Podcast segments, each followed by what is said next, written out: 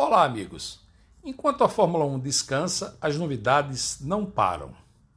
Nas últimas colunas, falamos muito do destino do Valtteri Bottas, o segundo piloto da Mercedes, para onde ele iria e qual a mexida que tudo isso dá no tabuleiro do xadrez dos pilotos da Fórmula 1.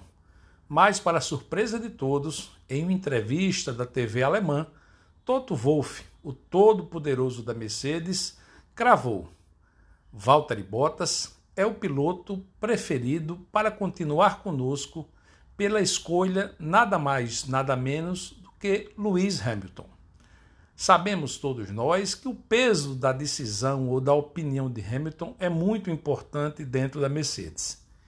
E caso se confirme a permanência de Bottas na Mercedes, as danças das cadeiras, todas essas que falamos nas colunas anteriores, serão menores e, para nossa tristeza, ainda não veremos o veloz George Russell em um carro à altura do seu talento.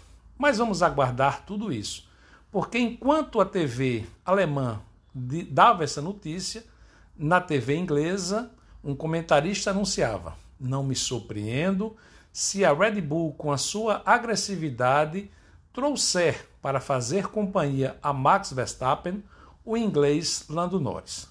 Sabemos que tudo isso é especulação porque estamos justamente naquela temporada intermediária entre a primeira e a segunda metade do campeonato, conhecida como Silly Season, ou temporada das fofocas, eu diria até às vezes das besteiras. Mas agora falando de coisa mais séria, o mundo da Fórmula 1 se dobra à pandemia da Covid e o Japão acaba de anunciar que não mais sediará o Grande Prêmio no calendário de 2021.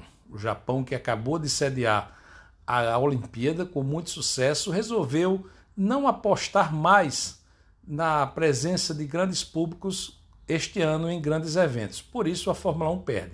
Enquanto isso, São Paulo confirma, confirma com novidades e confirma com abertura ao público, mas isso é alvo da nossa próxima conversa.